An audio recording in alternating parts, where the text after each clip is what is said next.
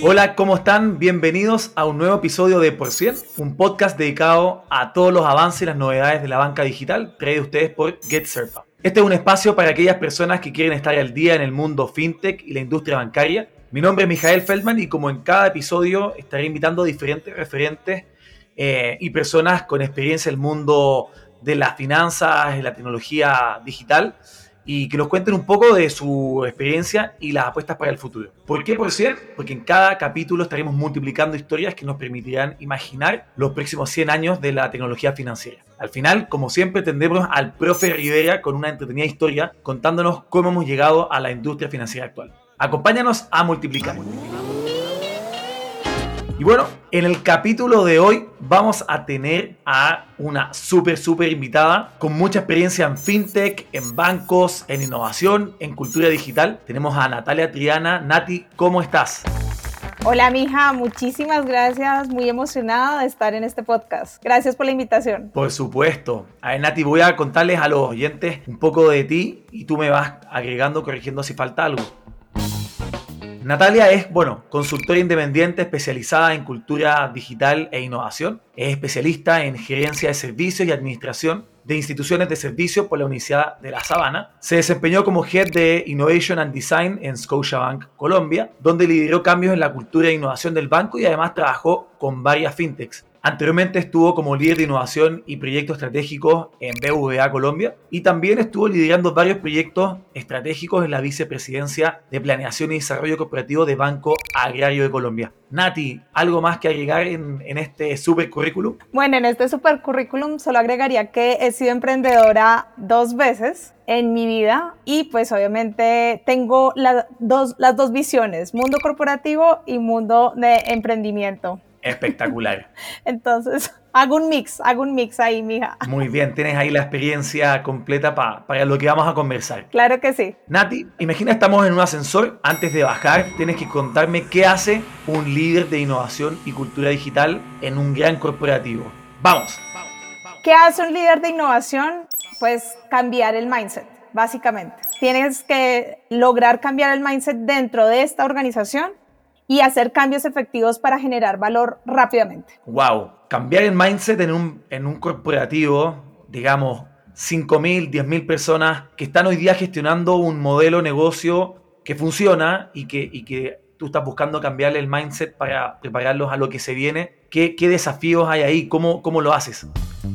Pues es un desafío importante, mija. Como podrás saber, pues depende de cada organización. Cada organización es un mundo. Creo que hace una parte muy importante los líderes que se tienen dentro de la organización, los altos directivos, juntas directivas y demás, para saber cuál es el horizonte que quieren recorrer, hacia dónde tienen su visión, sus metas en ese mundo cambiante en el que estamos hoy en día con este boom de transformación digital que estamos viviendo y pues en ese norte, pues ahí ya se empieza a construir una serie de estrategias. Y pues cambiar es cambiar un poco la cultura, donde sí se venía haciendo pues las cosas, se tenía un modelo, una misión, una generación de valor que está dando resultados, pues porque siguen vigentes estas empresas y estos, estas organizaciones, pero que evidentemente tienen que empezar a ver que el mundo que los rodea, pues cada vez tienen más competencias, tienen más desafíos para seguir siendo vigentes ante este mundo cambiante. Entonces ahí es donde empieza a actuar este rol y estas áreas de transformación digital, en donde pues lo que quieren hacer es ponerle como un shoot de adrenalina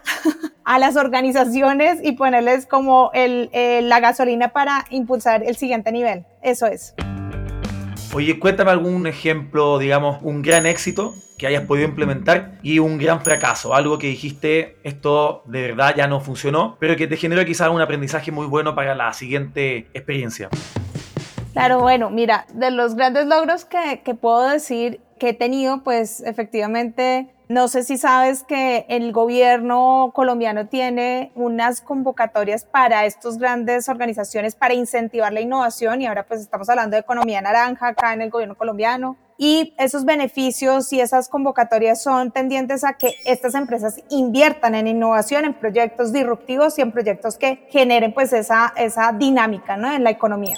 Dentro de eso pues efectivamente había una línea que decía proyectos de innovación para cualquier tipo de organización, para cualquier sector. Y pues en BBVA fuimos el primer banco en presentar proyectos para beneficios tributarios, obteniéndolos. Y éramos el primero que hacía ese ejercicio cuando recién pues el, el ministerio abre esta convocatoria para proyectos no solamente de desarrollo tecnológico o de investigación científica, sino también para proyectos puros y duros de innovación corporate, que no era tan fácil, pues obviamente para un banco optar por, por estos beneficios. Entonces, ese fue uno de mis grandes logros en mi carrera. Y de los fracasos, uy, pues tendría un montón. Antes de saltar a los fracasos, con el tema de la innovación, ¿no sé, estoy apostando a cosas nuevas que, como son nuevas, traen cierto riesgo, cierta incertidumbre. ¿Cómo hiciste para cambiar el mindset de que un banco está acostumbrado a invertir y tiene la tasa interna de retorno y tiene súper calculado cuánto van a recibir por el proyecto? Y cuando hablamos de innovación, te puedes equivocar por muchísimo. ¿Cómo hiciste ahí con ese tema del mindset para, para que los altos directivos vayan entendiendo esto? Pues es un reto porque ahí es como invertir a largo plazo. Tú sabes que los proyectos de innovación no son de retorno inmediato y pues obviamente hay que, que decir esto es una inversión a largo plazo y por eso hablaba al principio de tener esta visión como muy clara porque de eso depende. Si tú no tienes una visión clara de qué es lo que quieres transformar y a dónde quieres llegar y por qué quieres innovar en X, Y o Z, pues va a ser mucho más complejo el poder llevar ese camino y ese norte, ¿no? Y pues obviamente comprometer ciertos recursos para invertir, no, no son gastos, porque obviamente a veces las organizaciones, como no ven un retorno inmediato, piensan que es un gasto y lo confunden con un gasto y lo alocan en un gasto dentro del PNL de una organización cuando realmente es una inversión a largo plazo. Y acá pues obviamente es dedicar ciertos recursos a esto y permitirte también que haya margen a la equivocación y que esa inversión a lo mejor nunca vaya a tener el retorno, pero que de esa equivocación salga algo y que obviamente salga una idea generadora de muchos otros recursos en un horizonte de tiempo. Completamente de acuerdo. Vamos ahora a ese fracaso que genera, ¿no es cierto?, esas ideas que dices tú, que después se puede aprovechar en otras instancias.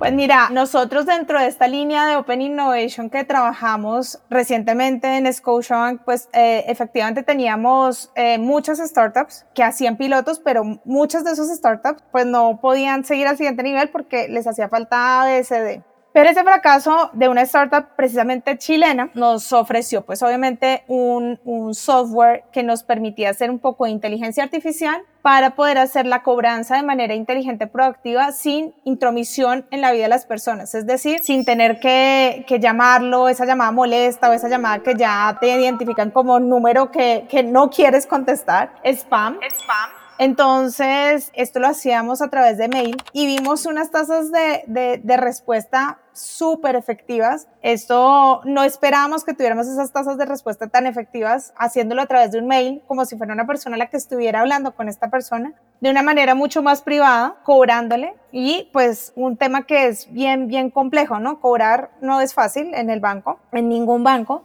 Y pues, porque digo que fue un fracaso? Porque lamentablemente terminamos el piloto y había muchos temas operativos que no, no nos permitían llegar al siguiente nivel con esta startup, esta masificación pero aprendimos un montón de cómo hacer una cobranza tanto proactiva como reactiva en donde el cliente sí fuera el centro de esa cobranza, no el banco. Entonces entendimos que la forma de comunicarnos con ese cliente, pues efectivamente no era la adecuada a través de un call center y con llamada al aire que nos costaba X número de millones de, de pesos al mes. Entonces, pues al final eso resultó en un gran aprendizaje. No pudimos terminar en una masificación como hubiera querido con esta startup y una alianza, que era el objetivo final de hacer este piloto, pero efectivamente tuvimos un aprendizaje muy bueno.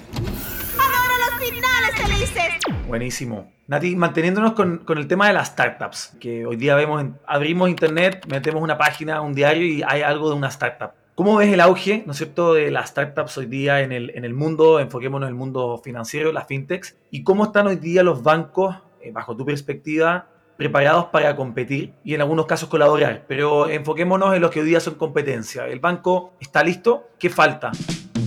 Pues mira, yo creo que estamos en un boom nunca antes visto y más creo que ya veníamos en una aceleración constante de, de, crecimiento de startups y más en el ecosistema financiero. Colombia es el tercer ecosistema más fuerte de la región en número de startups asociadas a diferentes líneas, ¿sí? Y vemos que efectivamente con la pandemia esto acelera un montón, ¿no? Vamos creciendo eh, exponencialmente y empiezan a, surgir esos neobancos, ¿no? Entonces está Lulobank, está Nubank, ahora próximamente Rappi, que pues obviamente ya Rappi ya venía con su alianza con Da Vivienda, y eso nos pone en una posición al resto de los bancos de, bueno, ¿qué se hace? Si venimos colaborando, o sea, yo siempre he visto a las startups como un medio para llegar a, y siempre se van a necesitar tanto el mundo corporate como la startup en algún momento. No los veo tan en competencia, aunque algunos sí, ya marcados, o sea, un Lulo, un Nubank y un Rappi, pues no lo puedes considerar un aliado, sino una competencia directa.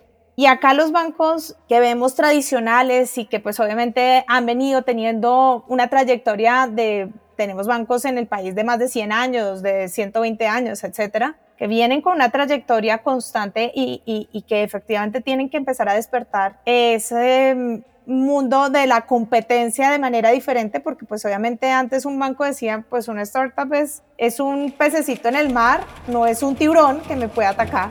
Y esto ya se está convirtiendo en un tiburón. Entonces, ¿qué hay que hacer? Pues obviamente movilizar muy rápidamente hacia el nicho de mercado, hacia donde quieras tú llegar y llevar porque digamos de las muchas, muchas investigaciones que hicimos en el banco con clientes, lo que sí es valorado del mundo de los bancos tradicionales, mi hija, es el nombre. Y un nombre que genere confianza, porque las personas todavía, obviamente su dinero no lo van a dejar a cualquier, a cualquier persona o a cualquier empresa, sino a alguien que tenga un reconocimiento y un respaldo por detrás. Y eso pues todavía juega un papel importante en el mundo financiero. Pero pues obviamente el, banco no se puede escudar solamente en que tiene un nombre y que tiene unas sucursales presenciales y que eso da confianza a las, a las personas, sino que tiene que empezar a ver, bueno, ¿qué hacemos con las nuevas generaciones? Que las nuevas generaciones no le ponen tanta atención a esto, sino eh, se centran más en eh, valores agregados como eh, al final quieren cumplir un propósito y quieren vivir una experiencia. Y eso es lo que quieren las personas. Ahí el banco simplemente es un medio para que estas personas logren esos propósitos y vivan esas experiencias. Entonces ahí es donde empezamos a jugar en estrategias diferenciales y vuelvo y repito, depende del foco que tenga cada banco y a dónde quiera llegar porque pues hay bancos muy de nicho, hay bancos que se enfocan en personas pensionadas, por ejemplo, hay bancos que son de personas ya más de los segmentos altos de, de socioeconómicos de estos países, en donde pues obviamente ahí va a variar mucho la estrategia y la visión que tenga cada banco, pero tiene que empezar a jugar con esto como centro, y si estamos hablando de customer centric, que ahora todos los bancos hablan de customer centric, es pensar la necesidad del propósito y de la experiencia y de la, de la vivencia que quiere el cliente, ¿no? Y de estos nuevos jugadores y de estos nuevos clientes que también hacen parte de este mercado tan competitivo. Sí, hay algo que dijiste súper interesante, me gustaría profundizar, porque muchas veces se piensa que para competir con las startups, los bancos deben digitalizar. Y es simplemente lo que hoy día tenemos físico, llevarlo a, canales digitales. Pero tú mencionaste que finalmente lo que hay que empezar a pensar es qué propuestas nuevas vamos a ofrecer a los clientes. ¿Cómo vamos a diferenciarnos? Ahí significa que el banco deba replantearse, en algunos casos, su modelo de negocio, su tamaño y diga, bueno, vamos a enfocarnos solamente en este segmento y todos estos otros los votamos porque no somos buenos. ¿Cómo lo llevarías tú a la práctica? ¿Qué opinas de eso? Yo creo que es tal cual como tú lo estás diciendo, es replantear un poco y creo que hay que hacer un alto en el camino y pensar para dónde, dónde nos podemos mover de manera que sigamos teniendo la solidez y efectivamente la rentabilidad, ¿no? Porque pues al final estamos hablando de un negocio.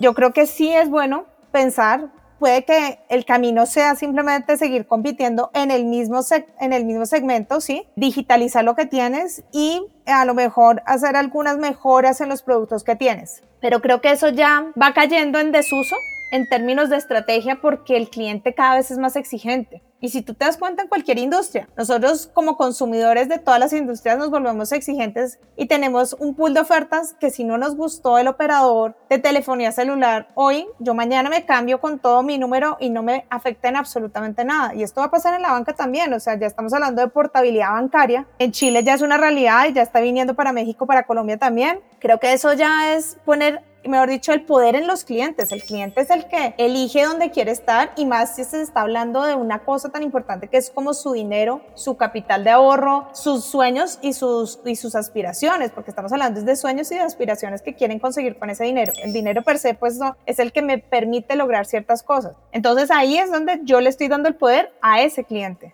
Entonces el cliente pues tiene mil ofertas y ahí es donde yo tengo que pensar, bueno, yo cómo me diferencio realmente para que el cliente me elija, sabiendo que él quiere conseguir es un propósito, una experiencia y obviamente la simplicidad es supremamente importante.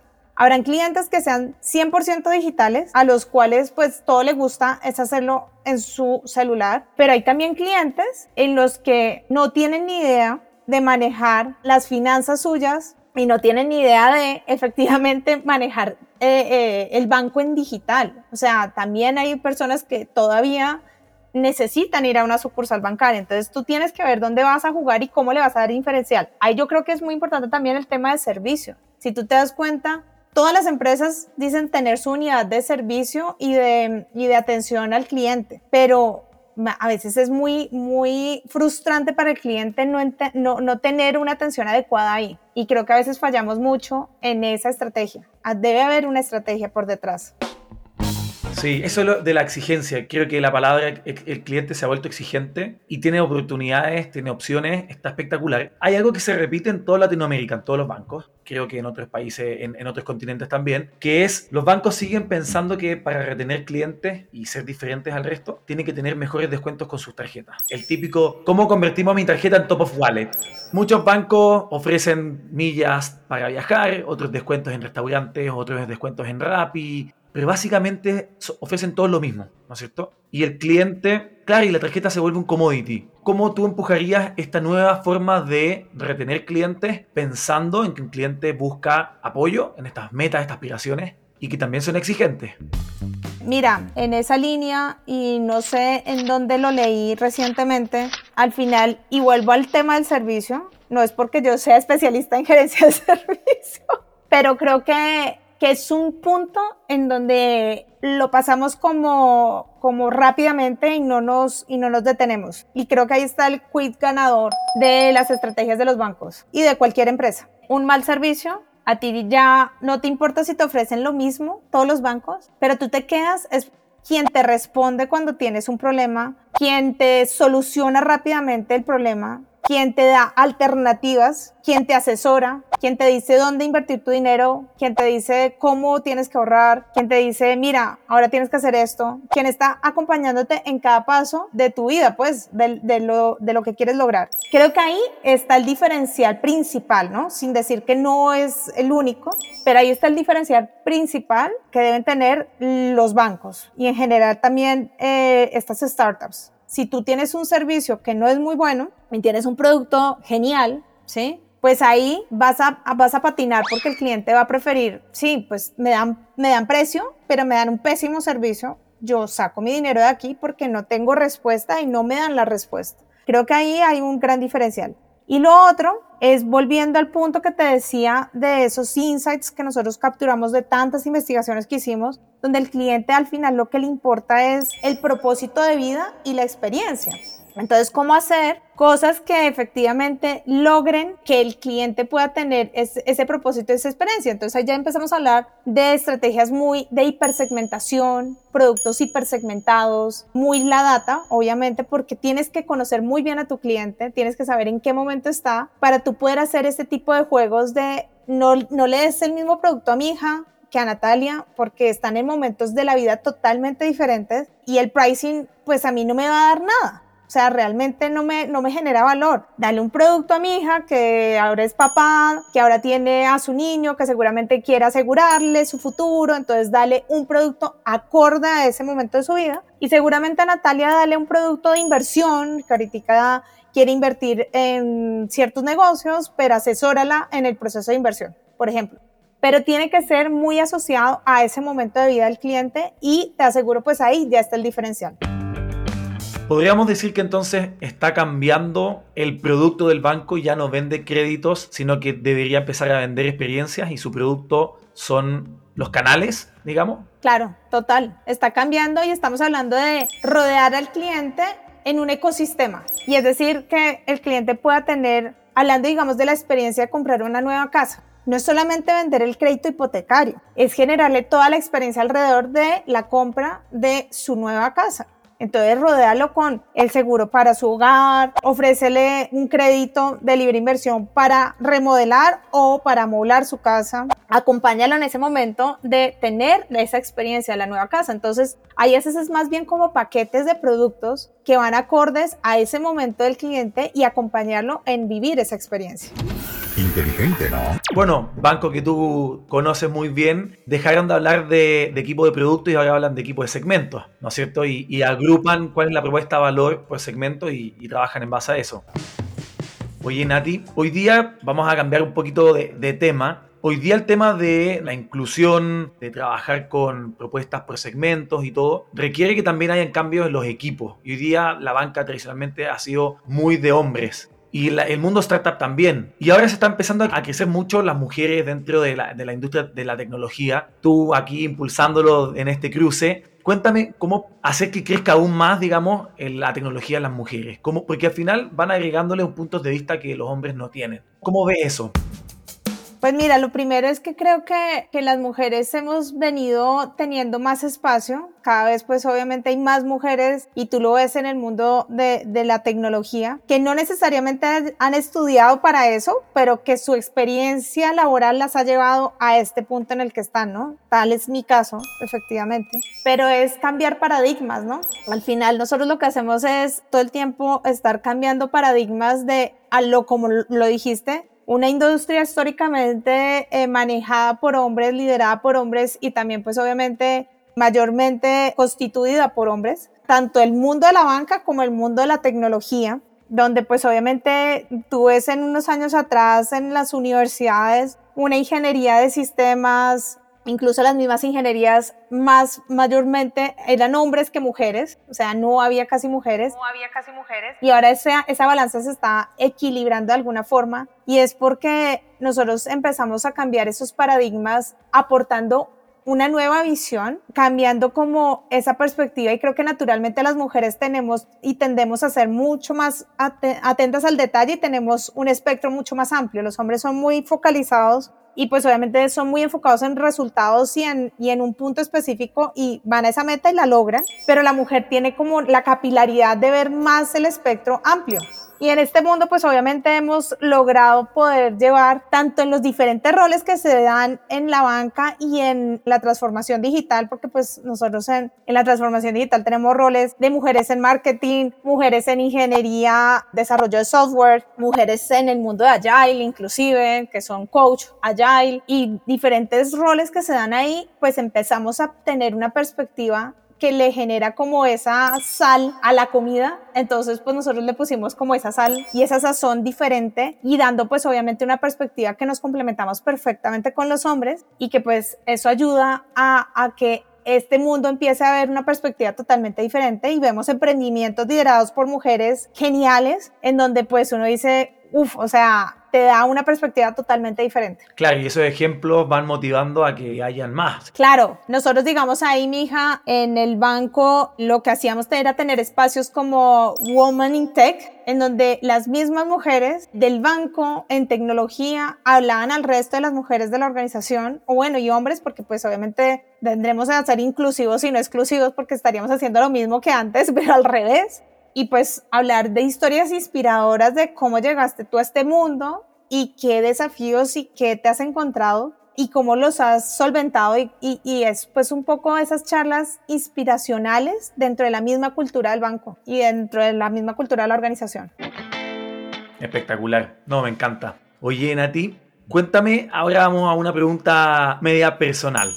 Cuéntame un hobby que tú tengas, ¿ya? O, algún placer culpable, ¿no es cierto? Estas cosas que te encantan, pero que sabes que deberías evitar. ¿Y cómo lo convertirías en una regla de ahorro? ¿No es cierto? Nosotros trabajamos con, con reglas automáticas. ¿Cómo convertirías ese hobby en, un, en una regla de ahorro?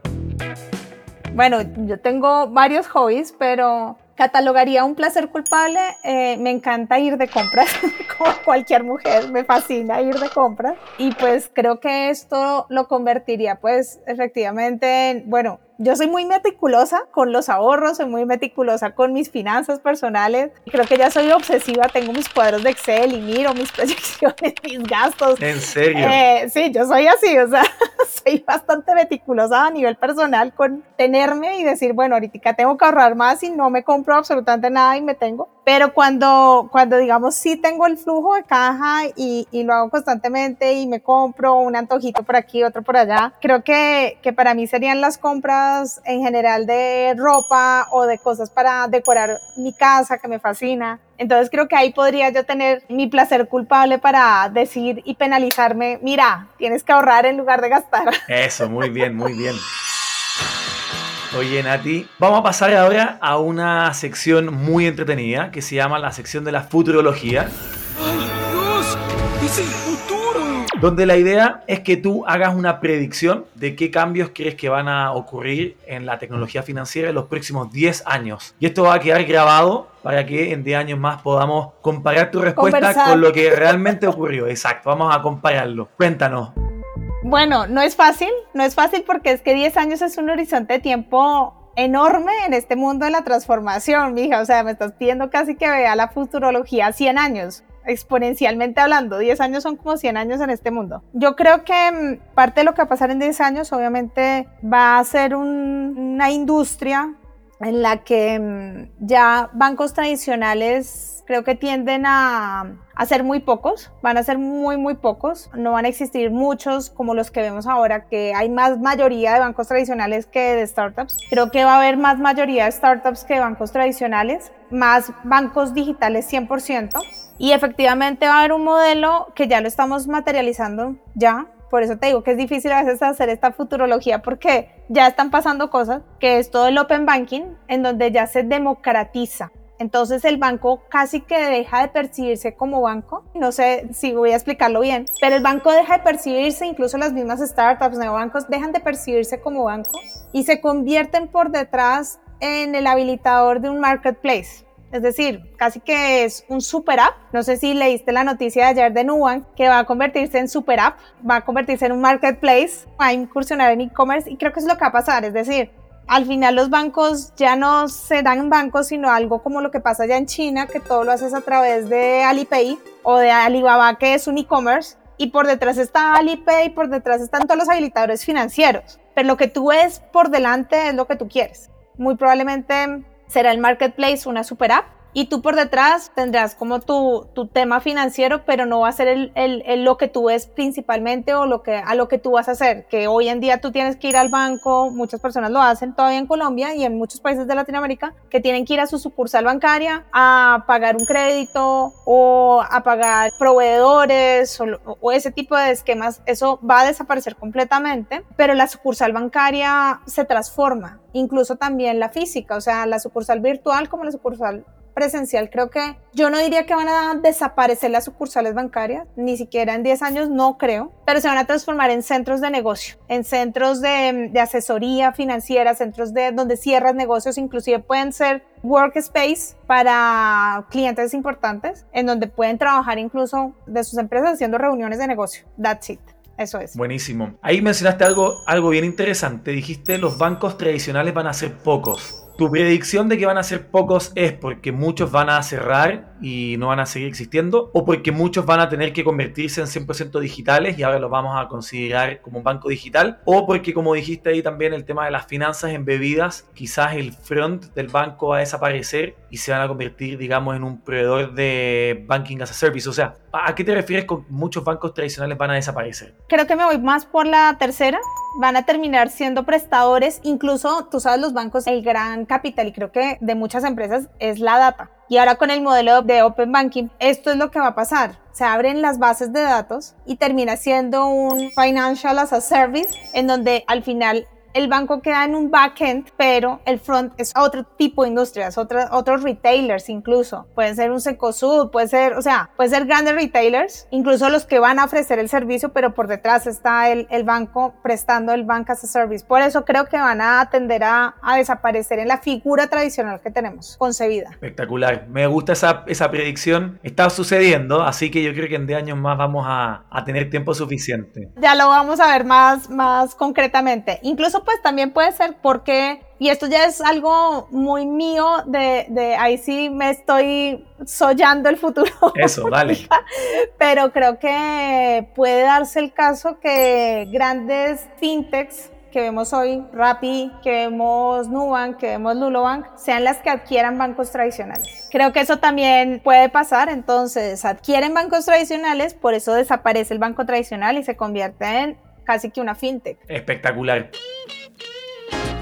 Nati, hemos llegado ya al final de nuestra entrevista con algunos insights realmente espectaculares. Si la gente quisiera ponerse en contacto contigo, ¿cuál sería el mejor canal para poder hacerlo? Lo pueden hacer a través de LinkedIn. Mi perfil es Natalia Triana Méndez. Ahí me encuentran. Y siempre respondo mis mensajes en InMessage de LinkedIn. Ahí pueden contactarme. Ahora estoy haciendo un nuevo proyecto con mi amigo Osvaldo Álvarez, entonces también por Coffee Power, que hacemos un, unos podcasts de tecnología interesantes. Y pues también me pueden conseguir en las redes, en Twitter, me encuentran también. Entonces, por cualquiera de estos medios me pueden contactar. Espectacular, Nati. Bueno, te quiero agradecer muchísimo por tu tiempo, por la conversación sumamente interesante y bueno, te deseo el mejor de los éxitos. Muchas gracias, mija. Entretenidísimo este podcast y también lo mejor de los éxitos para ti.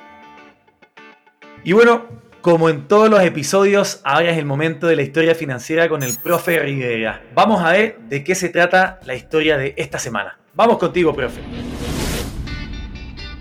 Hola a todos. En este episodio repasaremos un concepto que se ha venido escuchando mucho en nuestro podcast, y es el de los bancos digitales. Allá vamos. Los bancos digitales, también conocidos como neobanks o challenger banks, son fintech que ofrecen los mismos servicios que un banco, pero sin las sucursales de cemento y ladrillo y usando como su canal principal una aplicación móvil. Después de esta definición, quizás algunos de ustedes tengan preguntas. Por ejemplo, ¿qué es una fintech? ¿O por qué se les llama neobank o challenger banks a estos bancos digitales? La palabra fintech es simplemente la combinación de las palabras en inglés financial y technology. Las fintech son empresas que ofrecen servicios de tecnología financiera. Neobanks, por su parte, es como comúnmente se conoce estos bancos digitales en Estados Unidos. Challenger Banks es como inicialmente se popularizó a los bancos digitales en el Reino Unido, antes de que este concepto se masificara en otros países. Esta segunda denominación es menos obvia que la primera y emerge en plena crisis subprime, 2008-2009, como una alternativa disruptora y desafiante a los bancos tradicionales. Usualmente, los bancos digitales no poseen toda la cartera de productos que un banco tradicional puede ofrecer. Tienden a especializarse en algunos productos financieros como lo son las cuentas corrientes, de cheques, de ahorro y de crédito. Su popularidad se sustenta detrás de una oferta liviana, transparente y de bajo costo, principalmente centrada en una excelente experiencia digital y personalización de sus servicios. Debido a que han podido dejar de lado las sucursales y centrarse en un servicio simple y 100% digital, han podido incluso atraer parte de la población no bancarizada. Lo que están haciendo los neobanks o challenger banks en la industria bancaria es similar a lo que Airbnb hizo en la industria hotelera, Uber en la industria de transporte o Netflix en la industria de la entretención. Están transformando el sector con innovación y tecnología, marcando las tendencias para el futuro. En la actualidad podemos encontrar muchas alternativas de bancos digitales que se han destacado, algunos de ellos con alianzas estratégicas con bancos para poder expandir sus servicios y otros de manera independiente. Algunos ejemplos en Latinoamérica son Nubank, el gigante brasileño que se ha expandido por la TAM y que ya se listó hasta en la bolsa de Nueva York. Incluso yo compré acciones. Flink, la fintech mexicana que ha replicado el modelo de Robinhood, permitiendo no solo guardar tu dinero, revisar saldos bancarios y usar su tarjeta de débito, sino que también invertir a través de acciones fragmentadas en la bolsa de Estados Unidos. Revolut, el neobank inglés que ya está abriendo prontamente en México y otros países de Latinoamérica. Y por último, Match, el banco digital chileno que nace del brazo del Banco BCI, lanzando la primera tarjeta de prepago en Chile con posibilidad de hacer compras de servicios extranjeros. Ojo, que hasta el 2017 las tarjetas de débito en Chile no traían el CBB, esos tres números verificadores en la parte de atrás de las tarjetas. Para competir y mantenerse vigentes, muchos bancos han subido a la ola de lanzar su banco digital independiente, una marca fresca que les permita moverse con mayor velocidad. Otros bancos, en vez de lanzar un banco digital, están modernizando sus servicios, adoptando nuevas tecnologías para poder ofrecer una experiencia única y diferenciadora. Finalmente, lo que podemos afirmar, la banca tradicional está cambiando y los bancos que quieran seguir vigentes dentro de las próximas décadas deberán modernizar sus propuestas digitales, servicios y experiencias. ¿Les gustó? Nos escuchamos en una próxima historia financiera. Buenísimo, espectacular, profe. Ahí me siento como un niño después de una clase de matemáticas absorbiendo toda esta información.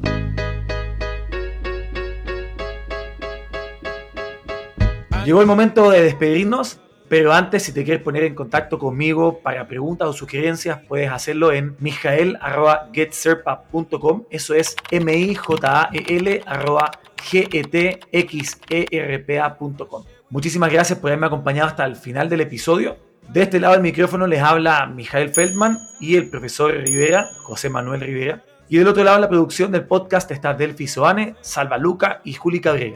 Y la edición, Cristiana Aciar. Muchas gracias y nos escuchamos en el próximo episodio.